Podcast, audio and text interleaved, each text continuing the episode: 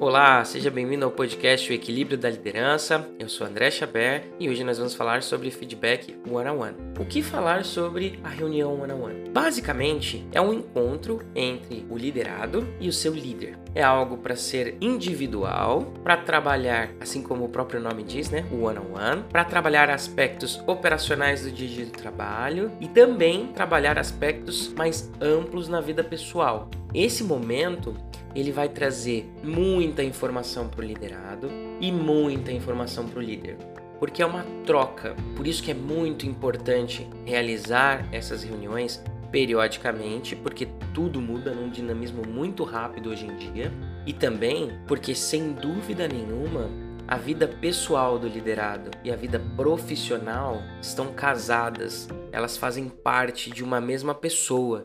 Então, se a vida pessoal dele não está muito legal, é possível que a vida profissional tenha uma queda de rendimento. E parte do líder auxiliar e colaborar com esse momento para que se resolva, ajude no máximo possível dentro daquilo que é, a empresa e o próprio colaborador abre de espaço para que a gente consiga ajudar. É muito comum em reunião de one-on-one é, eu entrar em detalhes particulares e trocar experiência, seja uma experiência que eu já vivi ou muitas vezes algo que eu não passei, mas que eu vou procurar, eu vou pesquisar, eu vou entender para tentar ajudar nos caminhos possíveis. Às vezes, essas reuniões elas quase levam para um caminho de uma conversa sobre livre associação, principalmente quando a gente tem um lado pessoal mais é, afetado pelo rendimento do, do nosso liderado. E aí, sem dúvida nenhuma, é muito importante a indicação